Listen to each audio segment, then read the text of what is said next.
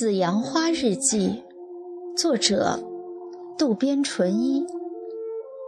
生物翻看着妻子的日记，突然脑海里有了一个念头：干脆自己也开始写日记，然后和妻子互相交换着看。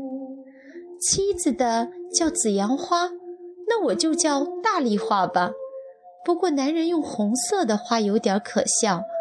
还是土当归不错吧？对，就叫土当归日记怎么样？实际上，神武不可能像妻子那样执着地写下去，唰啦啦一句紧接着一句的写，那种韧劲和尖锐，看来只是女人所特有的特质。别胡思乱想了，继续往下看吧。回过头来看看，女儿出生后一直埋头于抚育婴儿的那段日子，丈夫回家也很晚，似乎没有做爱的记忆。不过那个时候，来自丈夫的父母和亲戚的重贺，第二个孩子一定要生个男孩，已经沉沉地压在了我的肩上。人们期待着我作为媳妇有责任再生一个医院的继承者。每次见到丈夫的父母或亲戚，这样的话题就会被提出来。下一次是什么时候啊？希望之星快要诞生了吧？生儿育女可要一气呵成，孩子差一岁也没关系哦。我还在忙于照顾第一个孩子，脑子里根本没想过要不要生第二胎，而类似这样的话接二连三地轰过来，我真有些不快。尽管这种不体谅人的语言伤了我的心，我还是竭力地做出满面笑容的样子。但是，只要有我的子宫在，而我自身怎么着都行，这种话太伤人了。以至于我开始对这家人抱有不信任的感觉了。妻子有过这样的感觉啊？周围的人的确说过类似的话，不过妻子总是点头。神武还以为妻子和他们是同样的心境呢。要真是那么不愉快的话，跟自己明说不就好了吗？那样神武可能就会跟父母交换一下意见。不过，实际上工作太忙，没有富余的时间来慢慢的听听妻子的心声。女儿一岁生日的那天晚上，丈夫给了我女用的体温计和体温表，看来他也感受到父母的压力了。这样想着，我就按他说的量了体温。我曾问过他。医院的继承人是女孩子，不也很好吗？他却固执地坚持，当然是男孩子好了。争来争去，我就跟自己说，现在的时代虽说是男女平等，可是除了依旧适应男尊女卑的风气以外，没有别的方法。不知不觉的，我也在这样的风潮中顺其自然了。否则的话。只能是徒增生活的艰辛罢了。神武的确在女儿夏美一岁的那个时候，让妻子量过体温，那是因为觉得妻子也想再要一个女孩男孩才那样做的。他觉得没那么夸张，可妻子也许并没有理解，在日记里不再叫自己是丈夫，而是他。对此，神武有点不满意。这不简直就是称呼不相关的他人吗？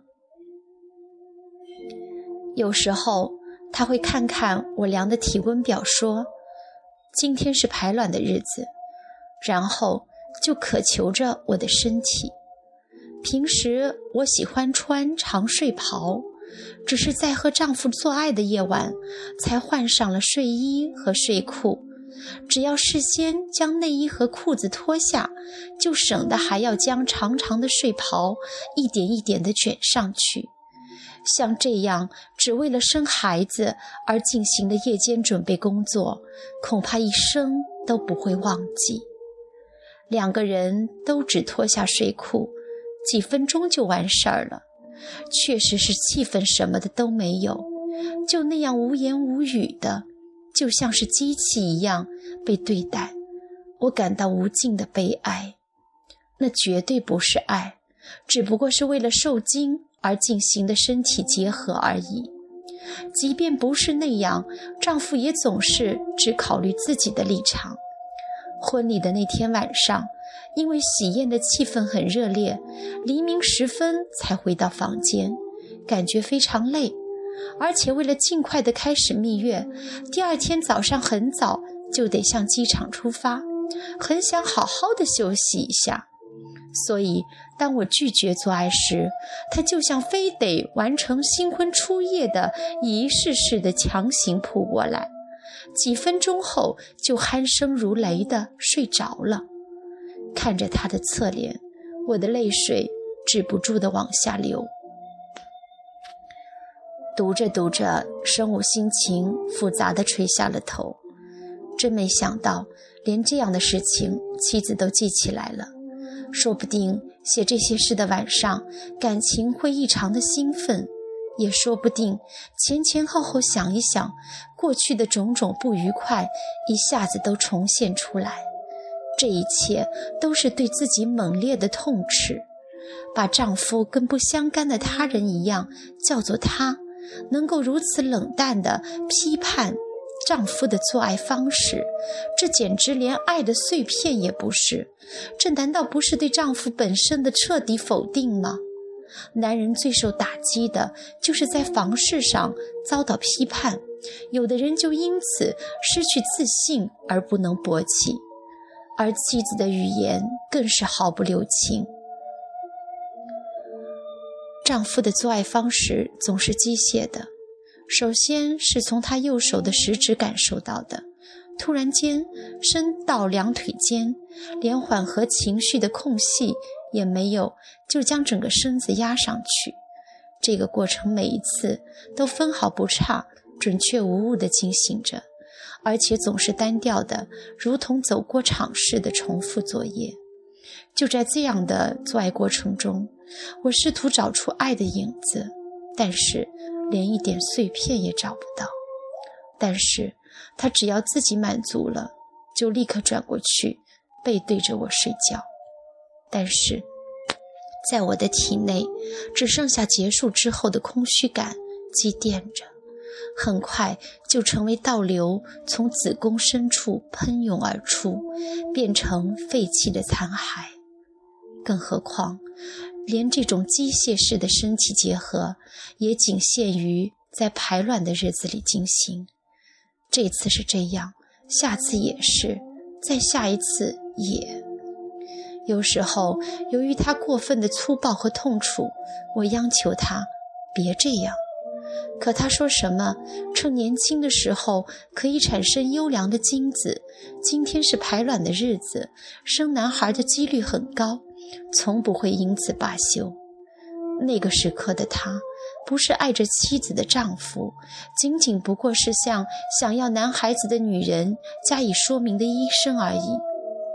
这样不断的重复着，和对他做爱就开始感觉到厌恶和憎恨，便装作排卵期不稳定，在体温表中也胡乱的记录体温的变化。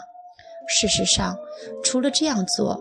没有别的办法可以从做爱这件事上逃开。幸好女儿两岁了，我也没有怀孕。